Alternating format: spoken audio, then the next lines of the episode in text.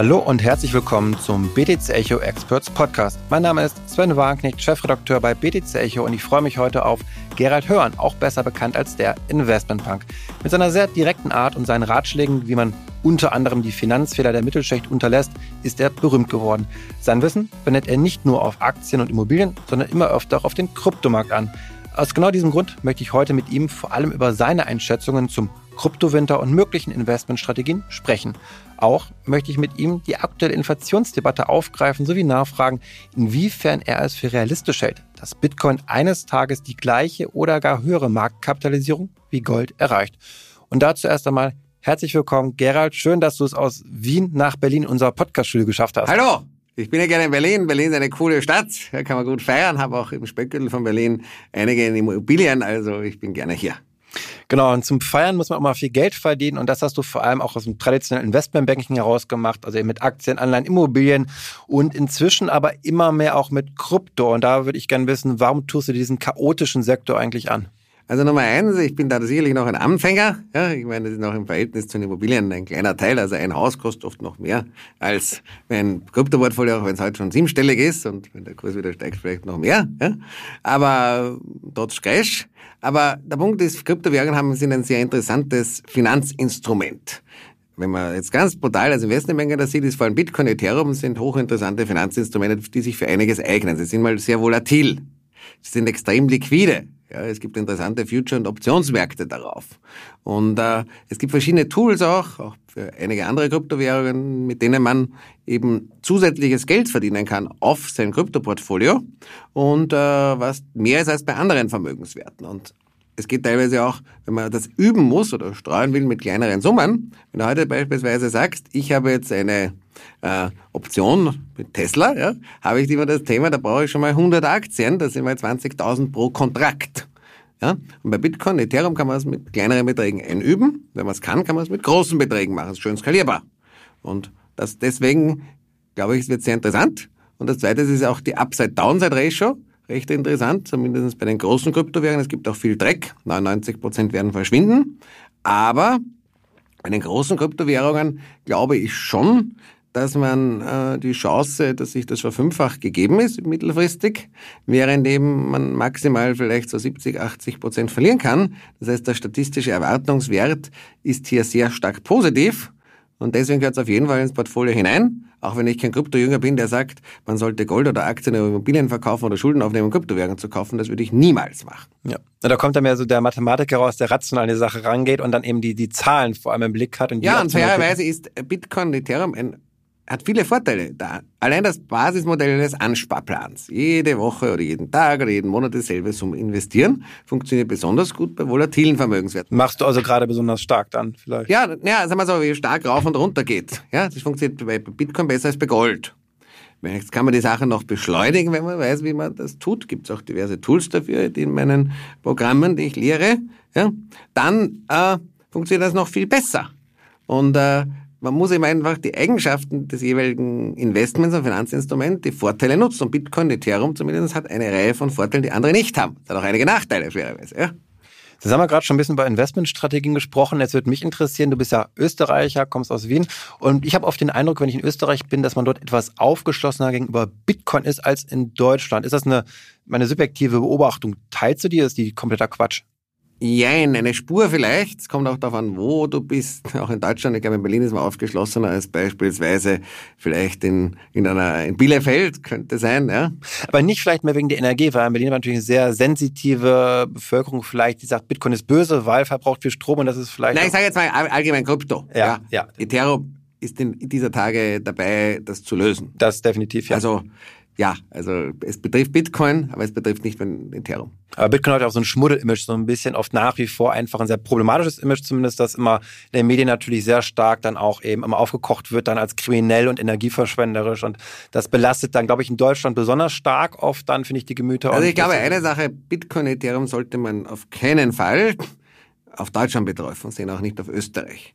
Weil im Gegensatz, es ist eine Weltwährung heute. Ja? Und äh, es gibt 190 Länder auf der Welt und in vielen Ländern würde man sich über 10% und 15% Inflationsraten, die wir sie haben, freuen. Ja? In Argentinien gibt es 100%. In der Türkei gibt es fast offiziell 100%. Ja? In Pakistan gibt's auch, weil Währung ist nichts wert, Nigeria, Ägypten, Libanon und die Liste lässt sich fortsetzen. Dort leben mehr Leute als in ganz Europa. Auch dort gibt es eine Mittelschicht, auch dort gibt es eine Oberschicht und auch die muss am Ende bezahlen. Und äh, wenn vielleicht zwei, drei Beispiele. Ja? Wenn ich 100% Inflation habe, ist Bitcoin, nehmen wir mal in Argentinien, ein stabiles Zahlungsmittel, weil die Währung nichts wert ist. Und gleichzeitig haben in vielen dieser Länder sogenannte Kapitalverkehrskontrollen. Das heißt, ich kann Euro oder Dollar nicht x-beliebig ein- und ausführen. Dafür stehen teilweise Gefängnisstrafen. Mhm. Das heißt, das ist äh, eine Art Ersatzwährung. Gleichzeitig versuche mal von Nigerien nach Pakistan sind beides Länder mit aber 100 Millionen Einwohnern übrigens. Ja? Auch eine Mittelschicht von, mhm. ich weiß, 10, 20, 25 Millionen Einwohnern. Ja? Äh, Geld zu transferieren über das westliche Finanzsystem, das geht nicht. Und wenn kostet sündhaft viel Geld und mit Bitcoin Ethereum geht es sehr schnell. Und je mehr die Währungen entwertet werden und die Zentralbanken weltweit tun alles, ein sogenanntes Debasement of World Currencies herbeizuführen, also dass den, dass den Weltwährungen der Boden entzogen wird, indem man einfach durch die Notenpreise die Staatshaushalt finanziert, also kann man auch aus dem Ersten Weltkrieg und aus der Weimarer Republik die extremen Ausformungen, aber im Prinzip wird das weltweit getan. Entweder direkt, dass die Notenbank an die Staatskasse überweist wie in England oder indirekt über den Kauf von Staatsanleihen. Dann wird die Suche nach Ersatz gegeben sein. Ja? Und auch wenn Kryptowährungen sehr volatil sind und auch einige gröbere Risiken haben, ja, glaube ich, dass zumindest die großen Kryptowährungen einen Bestand haben und daher auch im Portfolio sein sollten, genauso wie Gold im Portfolio sein sollte. Ja, jetzt sprichst du schon sehr stark diesen Währungsaspekt an. Ich ähm, würde später gleich nochmal auf die inflationäre Makrosituation zurückzukommen, aber um bei Währungen zu bleiben einfach mal.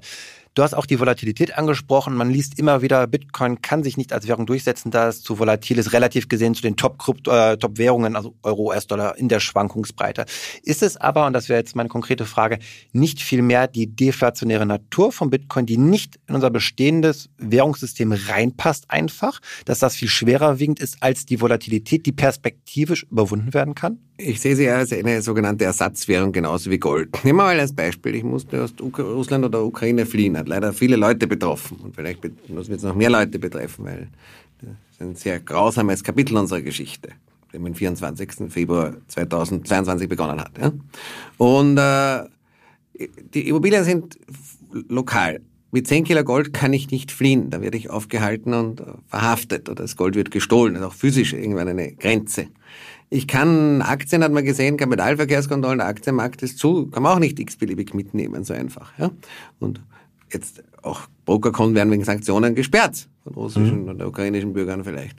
Auf der anderen Seite kann ich einfach, sage ich, fliege als Russe der Ukraine nach Dubai oder nach Istanbul, schicke 1000 Ethereum rüber und kann dort mein neues Leben beginnen. Das war der Ritterschlag. Aber das wäre eine Vermögensrettung, keine nicht Währung im Sinne von bezahlen. Das ist Vermögen dann, was ich sozusagen. Naja, die Frage ist dann auch, äh, inwieweit es für Bezahlung verwendet wird. In, in Dubai kann man im Einzelfall schon damit bezahlen. Ja, es gibt gewisse Mini-Bereiche. Ich glaube, Lamborghini konnte man mal bezahlen, aber manche Apartments kann man damit bezahlen und in irgendeinem Schweizer Kanton kann man die Steuern bezahlen. Also so Mini-Anwendungen gibt's, aber es ist ein, ein, ein, ein gewisser Wertspeicher auf globaler Basis, der flexibel ist, aber sehr volatil ist. Genau, dieses Narrativ des Wertspeichers, das ist dann noch stark dominierend gegenüber dem des, der Währung, also die ich zum alltäglichen Bezahlen benutze. Ja, das ist ein weiter Weg, weil genau. man muss eines sagen, die Zentralbanken lassen sich sicherlich in der westlichen Welt das Monopol, das Währungsmonopol nicht nehmen. Ja?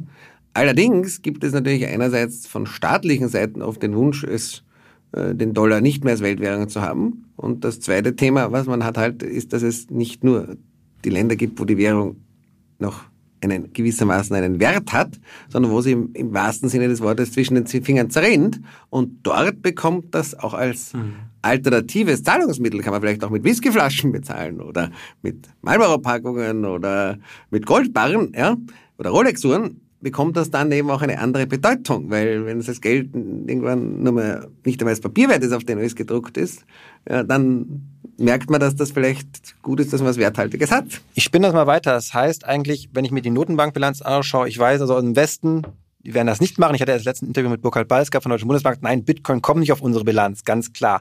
Wenn wir jetzt aber mal die Länder anschauen, die eben vielleicht nicht so US-Dollar-affin sind, also Lateinamerika zum Beispiel, wie die schwer leiden mussten zum Teil, teilweise afrikanische Länder, vielleicht auch sogar Indien.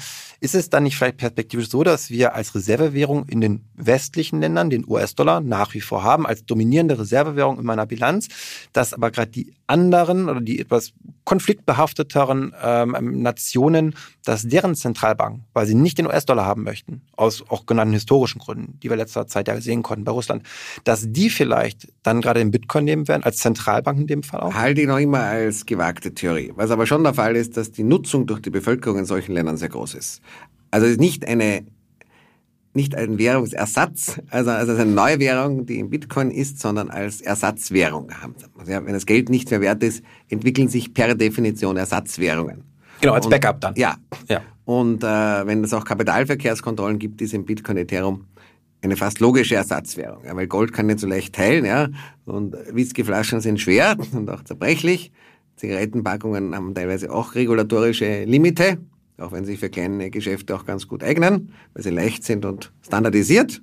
Aber irgendwann, wenn, es hat sich in jeder Währungskrise gezeigt, wenn die Währung völlig entwertet wird, und das passiert halt auch in Kriegswirtschaften oder in anderen Situationen, wenn die Notenbank halt druckt und druckt und druckt, ja, dann bilden sich immer Ersatzwährungen. Und Bitcoin Ethereum scheint diese Funktion teilweise Besser als vielleicht eben auch, auch Gold, weil Gold ist ja sonst der dominierend in auch diesen Ländern eben als Alternative zum US-Dollar, um eben einfach seine Vermögenswerte abspeichern zu können? Ja, also das, da, auch da bin ich mir noch nicht so sicher. Wenn ich jetzt wirklich eine medizinische Behandlung brauche in so einem, einem Notfall oder wenn ich mit Privatjet wegfliegen muss, glaube ich schon noch, dass Gold, ein Kilo Gold mehr Wirkung hat. Mhm. Aber auch Bitcoin, Ethereum haben ihre Berechtigung. Weil sie haben auch kleinere Dinge bezahlt. Also Gold ist noch immer das Länder of Last Resort nach meiner Einschätzung wird sich auch nicht so schnell ändern. Und dazu ist auch Bitcoin zu volatil, muss man auch dazu sagen, noch. Aber mhm. ja, eine gewisse Rolle hat es. Und durch die Ukraine-Krise hat es leider, muss man sagen, den Ritterschlag bekommen. Ja.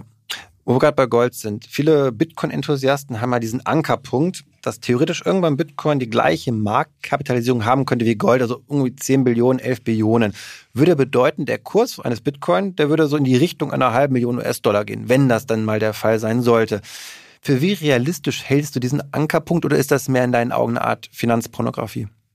Also, paradoxerweise glaube ich durchaus, dass Bitcoin auf eine halbe äh, Million Dollar steigen kann, weil unsere Geldentwertung so stark wird. Ja, es kann mhm. nicht un unvorstellbar, dass mal eine Wohnung in Frankfurt eine Million kostet. Ja, eine kleine, weil das Geld nichts mehr wert ist. Ja, bei 10% Geldentwertung verliere ich äh, bei, bei, nach 10 Jahren zwei Drittel meiner Kaufkraft. Bei 15% Inflation, die wir faktisch oft schon haben, verliere ich drei Viertel. Ja? Aber Gold wird dann halt auch nicht 17er Dollar oder 18er Dollar kosten, sondern vielleicht 15.000 je Unzen. Ja? Und das bedeutet natürlich, dass Gold, die Marktkapitalisierung von Gold wird, glaube ich, größer bleiben. Ich, bin, mhm. ich glaube, das andere ist Finanzpornografie. Aber natürlich nominell gesehen, glaube ich, ist das Upside bei Bitcoin und Ethereum schon recht substanziell. Okay, schon inflationsinduziert, sage ich mal, primär als Treiber dann für diese Region an Kursen, nicht durch eine Umstrukturierung von Vermögen, dass zum Beispiel Gold verkauft wird und in Bitcoin transferiert wird und dadurch eine Verschiebung haben. Also dass Gold verkauft wird, halte ich noch für unwahrscheinlich. Ich halte es eher als eine Ergänzung, weil schlicht und einfach, wie gesagt, das Währungssystem, die traditionellen Währungen eignen sich immer weniger als Wertspeicher. Äh, bei 2%, 3% Inflation habe ich einen Wertspeicher. Ja, natürlich nicht ewig, aber wo ich jetzt ein Zweier liegen lasse, ist wurscht. Wenn ich noch irgendwelche Zinsen vielleicht kriege, ist alles noch halbwegs okay.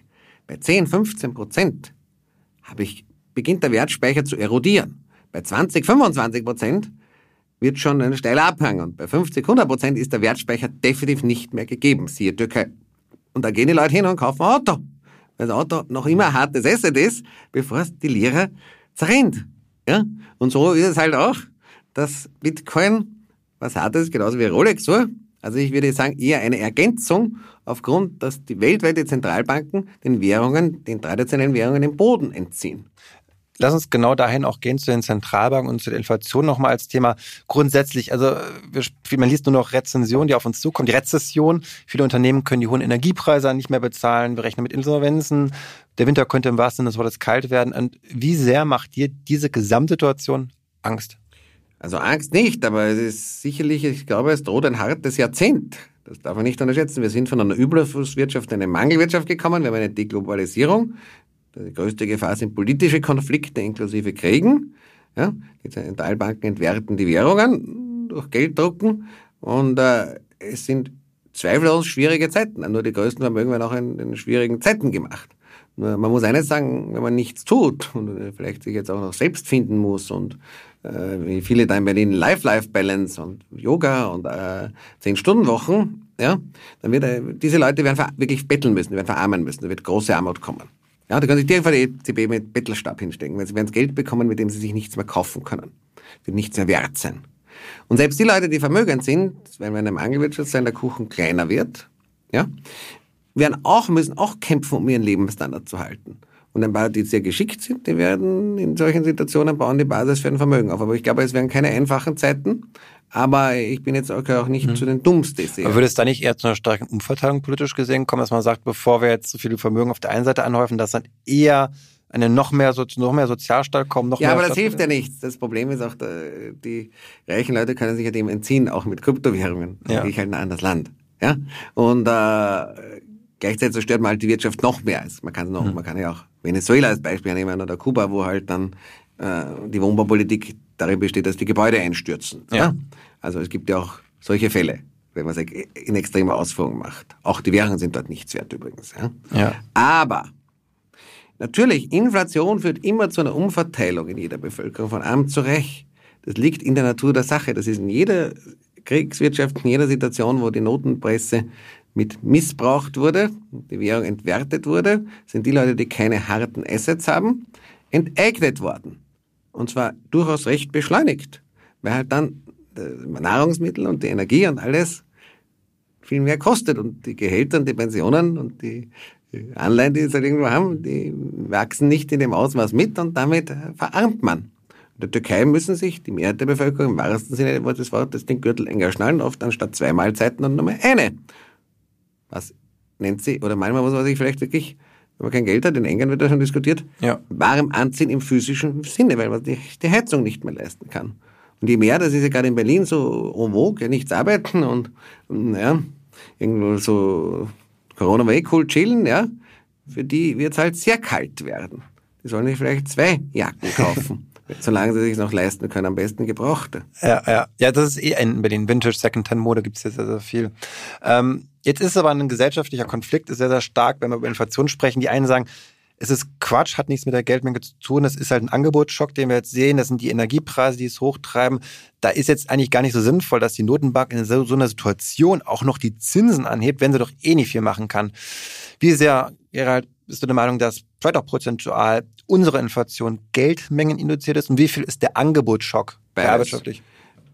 Also sagen wir so, in der, im letzten Jahrzehnt hat man eigentlich paradiesische Zustände. Die Notenbanken haben gedruckt, Geld gedruckt und die Staatskasse durch die Notenpresse finanziert. Aber die vermehrte Geldmenge hat nicht zur Inflation geführt, weil wir eine Überflusswirtschaft haben. Inflation, geben wir ein Beispiel. Ja. Früher, Kaiser konnte seine Kriegsschulden nicht bezahlen, hat jetzt eine Million Goldmünzen gehabt, die haben nicht gereicht. Dann hat er sie gemischt mit Eisen und äh, Blei, dann gab es drei Millionen Goldmünzen, ja, dann hat er die Kriegsschulden bezahlt mit Fake-Münzen, gab aber nicht mehr Häuser, nicht mehr Pferde, nicht mehr Kühe nicht mehr Kleidung, haben äh, sich alle Preise verdreifacht. Ja, das war eine Mangelwirtschaft. Im letzten Jahrzehnt hat man mehr Geld gedruckt und mehr produziert. Das heißt, mehr Geld gedruckt, mehr Nachfrage nach Autos hat man mehr produziert. Mehr Nachfrage nach Flugzeugen hat man mehr produziert. Hat man mehr Hotels gebaut. Ja? Hat man einfach überall mehr produziert. Das ist eine Zeit lang gut gegangen, aber wir haben einerseits die klimatischen Themen, die ja sehen, dass man vielleicht nicht unbegrenzt Ressourcen am Planeten hat, plus eben jetzt die induzierte Mangelwirtschaft durch Corona, durch die verrückten Lockdowns in China, durch einer, durch die Kriegssituation, die Nahrungsmittel und Energie äh, reduzieren, durch die äh, Generation von Leuten, die nicht mehr arbeiten will, wo 20 Prozent sagen, ja, ich brauche kein Eigenheim, ich brauche keine Familie, ich brauche kein Auto und ich will ja nichts mehr arbeiten, der Staat soll mich erhalten. Das ist seit Corona 20 Prozent vom Arbeitsmarkt verschwunden. So schaffe ich keinen Wohlstand, sondern eine Mangelwirtschaft. Die Mangelwirtschaft gab es in der Vergangenheit nur bei guten Assets im letzten Jahrzehnt, also bei guten Immobilien oder Aktien und auch bei Luxusgütern, Aston Martin Zagato oder Hotel an der Côte d'Azur. Die Preise sind ja bereits massiv im letzten Jahrzehnt gestiegen oder Rolex-Uhren. Und jetzt hat halt die Mangelwirtschaft die Breite der Produkte und Dienstleistungen äh, erreicht. Mangelwirtschaft in Holland, ja, wollen Leute nicht mehr arbeiten, gibt es keine Airport-Mitarbeiter mehr, müssen die Flüge limitiert werden. Okay, was passiert? Die Flüge werden teurer. Ja, was limitiert und äh, gibt halt weniger Nahrungsmittel, werden die Preise dafür steigen. Und Energie geht dasselbe. Und äh, Chips dasselbe und Autos dasselbe. Mercedes macht derzeit mit ein Drittel weniger Autoproduktion mehr Gewinn denn je. Die A-Klasse gibt's nicht mehr. Das heißt, mhm. das heißt äh, wie immer führt das dann zu einer breit angelegteren Inflation. Das heißt schon mal, der Ursprung liegt in der Notenpresse und in der Mangelwirtschaft. Diese zwei Dinge in Kombination führen zur Inflation. Jetzt kann ich als Zentralbank Folgendes machen. Ich kann entweder sagen, ich erhöhe die Zinsen, damit kriege ich die Inflation in den Griff, weil ich eine, für eine Rezession herbei. Ganz gefährlich. Finanzmarktkollaps oder sogar deflationär, dann nennen es sehr gefährlich. Weil jetzt in der Mangelwirtschaft verdienen die Firmen noch was, in einer mhm. rezessionären Mangelwirtschaft verdienen sie vielleicht kaum mehr was. Ja, weil dann auch die Leute, die weniger Mercedes, die produziert werden, keine Nachfrage mehr finden. Heute finden noch eine Nachfrage. Ja. Auf der anderen Seite, wenn die Zentralbanken gar nichts machen, dann geht halt die Inflation noch weiter durch die Decke, wenn mal 20 Prozent Inflation. Und in Europa, die EZB hat noch das zusätzliche Dilemma, wenn sie zu, die Zinsen zu sehr erhöht, können Länder wie Italien oder Griechenland oder Spanien, die dann natürlich höhere Risikoaufschläge haben, die Zinsen nicht mehr bezahlen und gehen pleite. Das heißt, das ist eine, wieder einsperren dann. Das heißt, eine, eine ganz schwieriger Balanceakt derzeit, den mhm. die Zentralbanken fahren müssen. Aber was, ich meine, Christine Lagarde ist da oft, sag ich mal, sehr in der Kritik. Aber was kann sie denn jetzt überhaupt machen? Was wäre das Richtige, wenn du jetzt nicht Investmentbank wärst, sondern Chef der Europäischen Zentralbank anstatt Christine Lagarde? Was würdest du jetzt machen? Also ich glaube, die Zinserhöhungen jetzt sind tatsächlich oft vielleicht der jetzige Zeitpunkt ist schlecht gewählt. Aber leider die Fehler wurden in der Vergangenheit gemacht. Es wurde bei Covid etwas zu viel in Amerika, sehr viel zu viel äh, in die Wirtschaft gepumpt. Das war über, übers Ziel hinausgeschossen. Und äh, das muss ich zurücknehmen, wird sehr schmerzhaft. Ja? Und das Beste wäre, wenn man die politischen Probleme wieder löst, wenn man keinen Krieg mehr führt. Das wäre die beste Lösung, ja? wenn man Äcker mit Panzern befährt und die Ernte verbrennt und äh, die Energie, das Gas Abfallglas zu liefern, ist klar, dass, dass es nicht gut ist. Ja? Okay, aber höre ich raus, du wärst schon dagegen jetzt, wie ich sag mal, 19 äh, in der 70er, irgendwie Paul Fokker, als wir die massive Inflation hatten in den USA, damals die Zinsen auf bis ja. zu 20 Prozent, da, da wärst du auch gibt, dagegen, weil naja, es gibt, groß war. Es gibt zwei Szenarien und die wissen wir nicht, wie sie gemacht haben. Das eine ist tatsächlich das Volker-Szenario. Das ist extrem schmerzhaft und kann auch im Extremfall einen Finanzkollaps führen und einen Wirtschaftskollaps und Bürgerkrieg oder einen Weltkrieg. Das ist nicht mhm. ungefährlich in der jetzigen Situation. Ja, man kann es auch in China machen. Die Chinesen haben jetzt die Zinsen wieder gesenkt. Wenn der Trump gewählt wird, werden die Zinsen sicher gesenkt. Da ist vorbei. Ja? Und ich glaube auch, dass die Zentralbanken tendenziell eher lieber die Zinsen senken oder nicht erhöhen, um den Schmerz auf den Finanzmärkten nach einer Rezession den kurzfristigen nicht zu hart zu machen. Das liegt in der Natur des Menschen, lieber langfristiger Schmerz als kurzfristiger. Hm? Ist meistens so, lang ist weit weg. Das ist meine mhm. Einschätzung, aber wissen tun wir es nicht. Ja. Weil das eine ist halt schon, die Verlagart hat nicht so viele Möglichkeiten. Ja, sie kann zwar Italien mehr Anleihen kaufen von Italien als von Deutschland, aber in der Situation, vermutlich ist es noch immer besser, man inflationiert sich aus den Schulden heraus.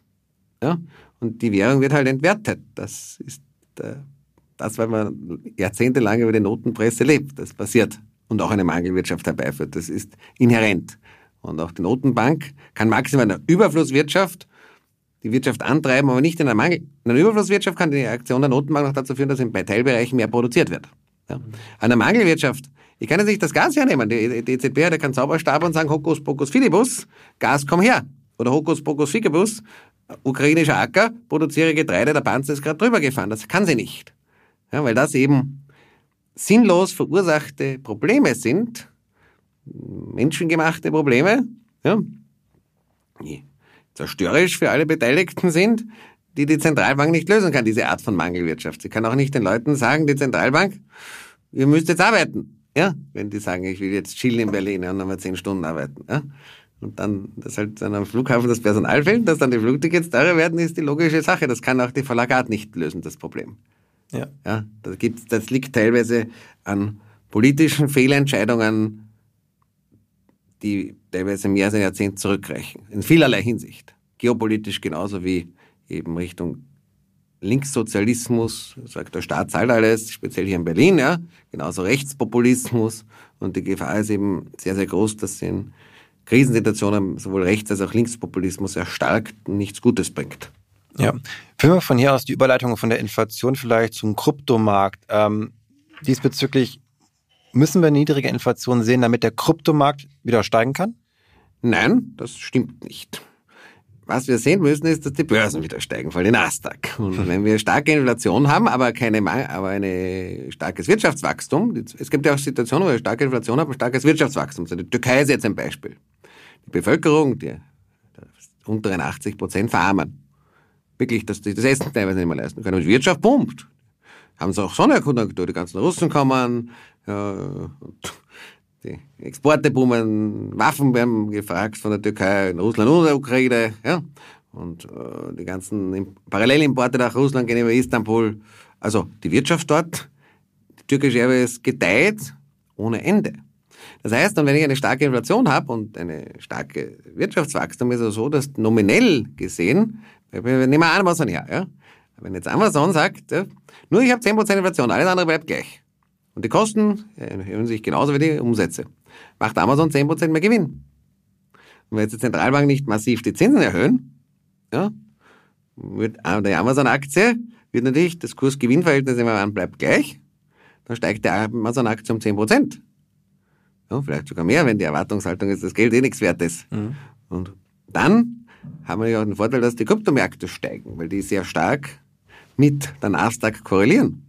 Also es gibt Fälle, wo die Inflation, sagen wir so, wo Kryptos, wo man schon gröbere Probleme bekommen könnte, wäre, wenn wir ein deflationäres Rezessionsszenario haben. Das wäre ein, da könnte Bitcoin bei 1000 Dollar sein. Oder okay. 1000 Dollar, aber auch der DAX bei 6000 oder 5000. Das wäre, und die Immobilienpreise um 60 Prozent fallen.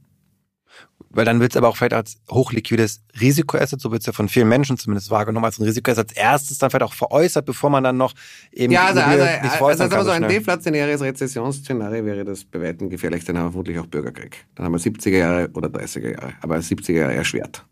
Ich glaube nicht, dass das passiert. Ja. Sind wir optimistisch hier und da? Nein, ich glaube ja, wie gesagt, die Zentralbank, ich glaube ja, dass die Währungen entwertet werden und das ja. ist nicht zwingend schlecht für die Vermögenspreise, vor allem wenn es wieder eine lockere Zentralbank gibt. Jetzt fallen ja die Börsen, wenn die Inflationsreports kommen, weil sie sagen, okay, die Zentralbank erhöht die Zinsen. Wenn aber der Trump kommt und sagt, Volker weg, niedrige Zinsen wieder Erdogan, na, dann wird die Inflation die, die Börsen beflügeln.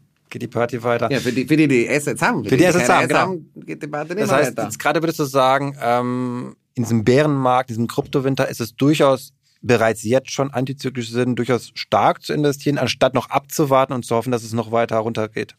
Wie gesagt, es ist eine Spekulation, aber deswegen verwende ich ja Ansparpläne und beschleunigte Ansparpläne, wie ich es auch immer in meinen Programmen lehre. Also strukturiert, mhm. automatisiert investieren, ja, wo man nicht emotionsgetrieben ist, aber tendenziell ist sicherlich jetzt eine Zeit, die großen Kryptowährungen einzusammeln. Genauso wie gute Aktien. Ja, also Apple-Aktie, Amazon-Aktie gibt jetzt auch einen Abschlag oder Mercedes-Aktie. Mhm. Ja? Also muss immer dann kaufen, wenn es nicht so teuer ist. Und äh, wenn man langfristig der Meinung ist, und das ist sicherlich eine gewisse Frage, dass Bitcoin und Ethereum werthaltig sind, die Chancen dafür stehen gut, meiner Meinung nach, aber trotzdem eine Annahme, die man treffen muss, dann ist es sicherlich jetzt eine gute Zeit, auf ein paar Jahre hinweg, das einzusammeln, wenn es günstig ist. Zumindest die großen Kryptowährungen. Was immer meine Meinung ist, bitte Hände weg von Dreck. Ja. Also Dreck und auch NFTs sind ein ganz anderes Thema, sage ich auch gleich dazu. Nicht alles dort ist Dreck, aber sehr, ist ein ganz anderes Asset wieder. 99% aller Kryptoprojekte werden vom Markt verschwinden. Wie auch das Internet eine große Sache war, aber 99% aller Firmen verschwunden sind. Ja. Und jetzt mal angenommen, du bist, du verwaltest nicht dein eigenes Vermögen, sondern du bist in einem Family Office und äh, musst dort eben das Vermögen anderer, ja, anlegen. Wie viel Prozent, wenn man dir freien Spielraum lässt, also jetzt nicht Hedgefonds, Family Office, würdest du in Krypto investieren? Das hängt davon ab, wie konservativ und vorsichtig und auch wie liquiditätsorientiert äh, die Investmentvorgaben sind. Ich meine, bei mir ist es so, dass ich ungefähr sage, mittelfristig so 10 Prozent. Ich bin aber da schon ein bisschen risikofreudiger, weil ich damit auch trade. Ja. 5% halte ich für eine gute Ratio. Und ich kann es vielleicht so formulieren. Ja. Ich glaube, wer das nicht ins Portfolio hat, dem entgeht etwas. Das ist etwas, was sowohl sehr viel Chancen hat und auch sehr liquide ist und durch die Volatilität auch gewisse Vorteile hat. Das heißt, man äh, lässt eine womöglich sehr wichtige Assetklasse aus. Das muss nicht bewusst sein. Umgekehrt, ich würde nie jemals jemandem empfehlen, eine gute Immobilie, eine gute Aktie, ein Stück Gold und eine gute Beteiligung zu verkaufen, um Kryptowährungen zu kaufen oder darauf Schulden zu machen. Das ist dumm. Aber es ist eine langfristig äh, Geldanlage, die sehr liquide ist, die sehr volatil ist und wo das Upside-Downside-Ratio, zumindest bei den großen Kryptowährungen, jetzt immer primär von Bitcoin, Ethereum oder vielleicht noch Binance oder sowas, ja, äh, mhm. Coin, wo das Upside-Downside-Ratio durchaus attraktiv ist. So kann man es formulieren. Okay. Und, und da darf ich vielleicht noch was ergänzen. Ich habe meistens zwei Arten von Leuten gesehen, sehr häufig.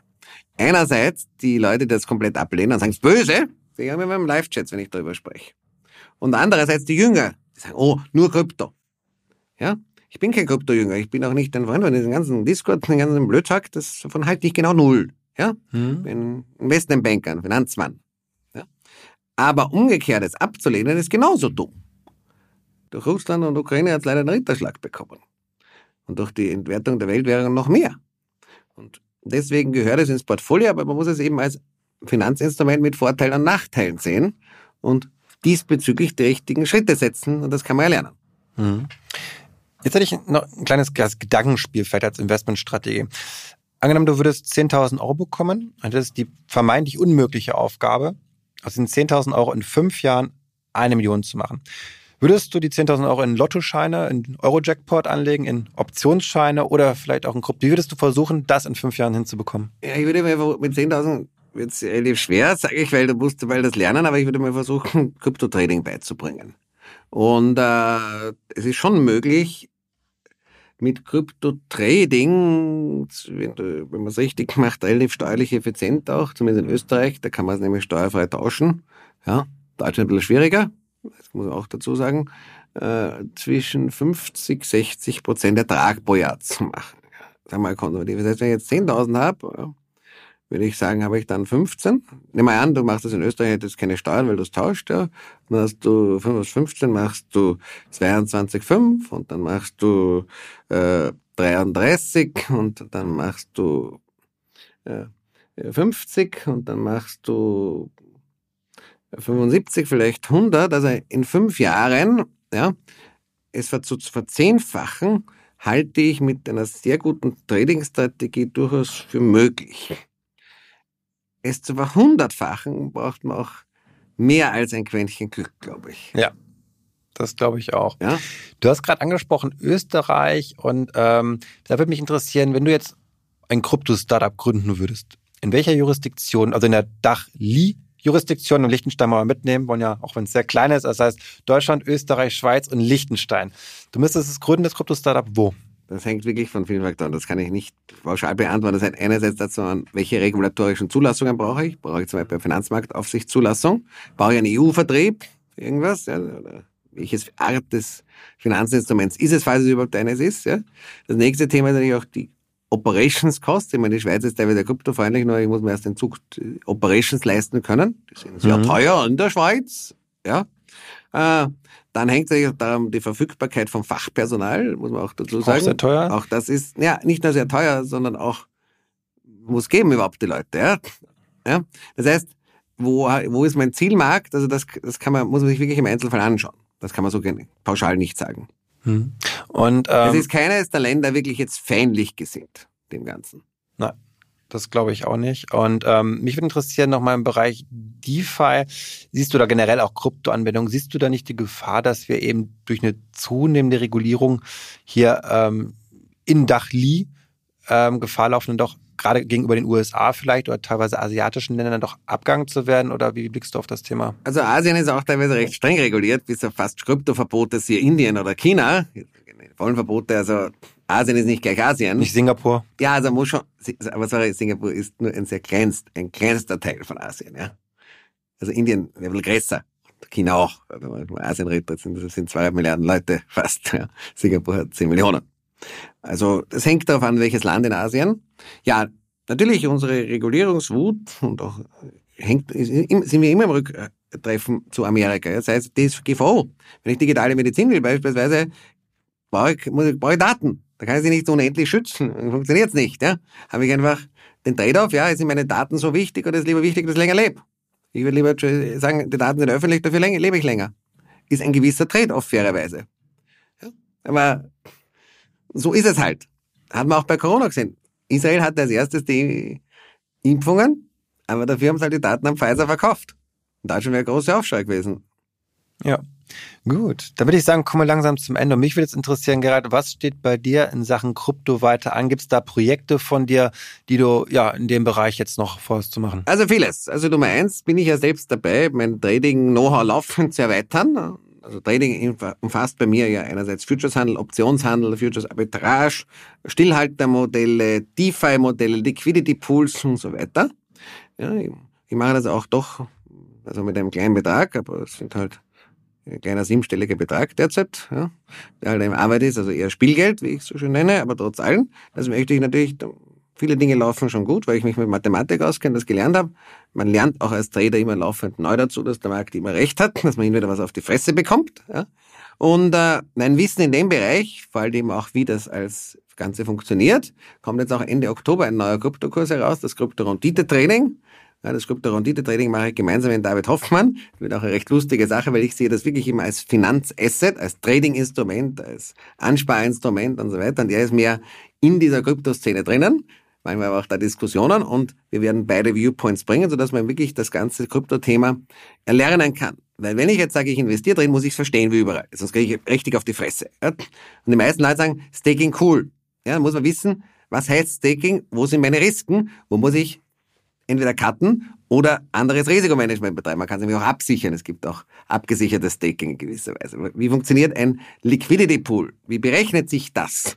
Die meisten Leute, ich habe selbst Krypto-Experten, die sich zumindest als solche darstellen, man muss immer sagen, das Vermögen ist ein bisschen klein, da bin ich als mhm. äh, Nicht-Experte weniger, ja, muss man verstehen, wie, nehmen wir es mal, dass sich äh, aufteilt, wie sind die Profit, wie ist der Verlust, wie rechnet sich der Permanent Loss aus und so weiter. Welche Möglichkeiten habe ich damit, Vermögen aufzubauen? Und die Möglichkeiten damit sind meiner Meinung nach als gelernter Investmentbanker sehr, sehr umfangreich, auch viel besser als bei anderen Vermögenswerten. Und deswegen machen wir das, damit eben Leute einen tatsächlichen Zugang dazu bekommen, damit Geld zu verdienen und Vermögen aufzubauen in strukturierter Form. Weil ich höre immer wieder, ich glaube mhm. und ich hoffe. Ich weiß nicht, ob Bitcoin morgen bei 50.000 ist oder bei 10.000. Und wenn Leute fragen, welche Coin soll ich kaufen, kann ich sagen, ich weiß es nicht. Beten und hoffen ist für kirchliche Organisationen ganz gut, aber nicht als Investment. Investment beruht auf Fakten gerade Kryptowährungen haben sehr, sehr gute Eigenschaften aus mathematischer Sicht. Und die Regeln der Mathematik funktionieren immer. Ja?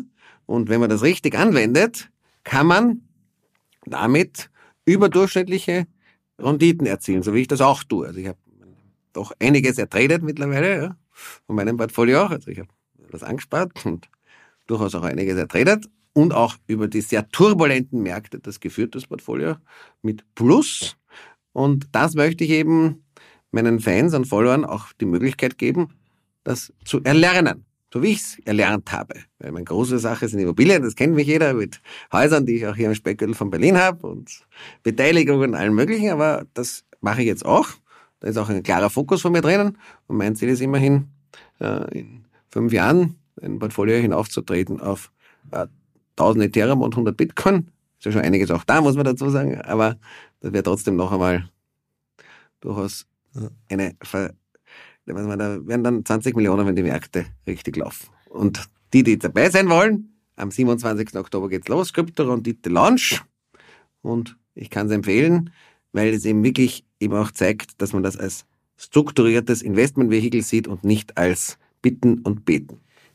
Und mit diesen Worten dann bitten und beten können wir auch perfekt dann schließen. Ja, viel Erfolg dir, Gerald, bei dem Traden auf deine 100 Bitcoin. Und ähm, damit sind wir auch am Ende angelangt. Vielen, vielen Dank für die vielen interessanten ja, Einblicke. War ja sehr bunt gewesen heute von den Themen. Und wenn ihr ein Feedback zu unserem Podcast habt, dann schreibt uns auch gerne an podcast.btc-echo.de. Ich wünsche euch alles Gute und sage bis zum nächsten Mal. Alles Gute, Leute. Baut euch ein schönes Portfolio an Bitcoins und Ethereums auf, aber vergesst auch Goldbahn nicht.